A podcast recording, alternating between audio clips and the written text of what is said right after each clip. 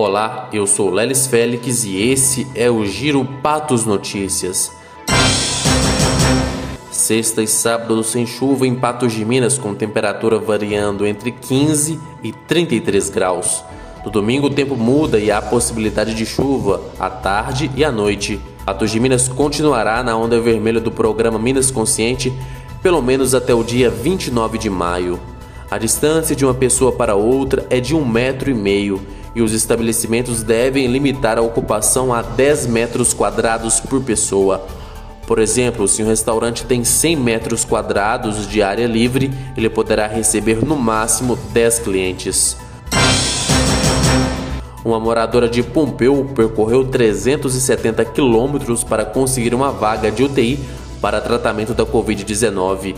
Ela foi entubada e permaneceu internada por 11 dias no Hospital Regional Antônio Dias.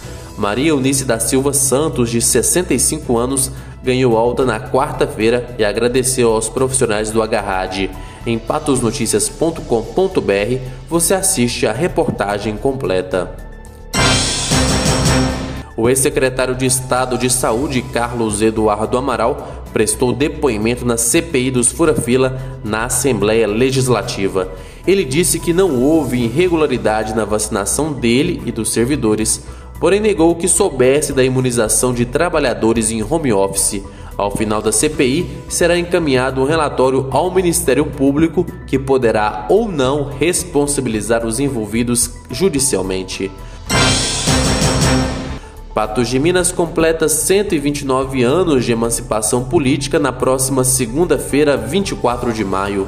Devido à pandemia, não ocorrerá o tradicional desfile na Avenida Getúlio Vargas. No início da manhã, o prefeito e demais autoridades participam do momento cívico com o hasteamento das bandeiras. No final da manhã, haverá o plantio de uma árvore na praça da Avenida Getúlio Vargas, em frente ao Colégio Marcolino de Barros. Também será lançada a edição online da Fena Praça. Fique bem informado, acesse patosnoticias.com.br.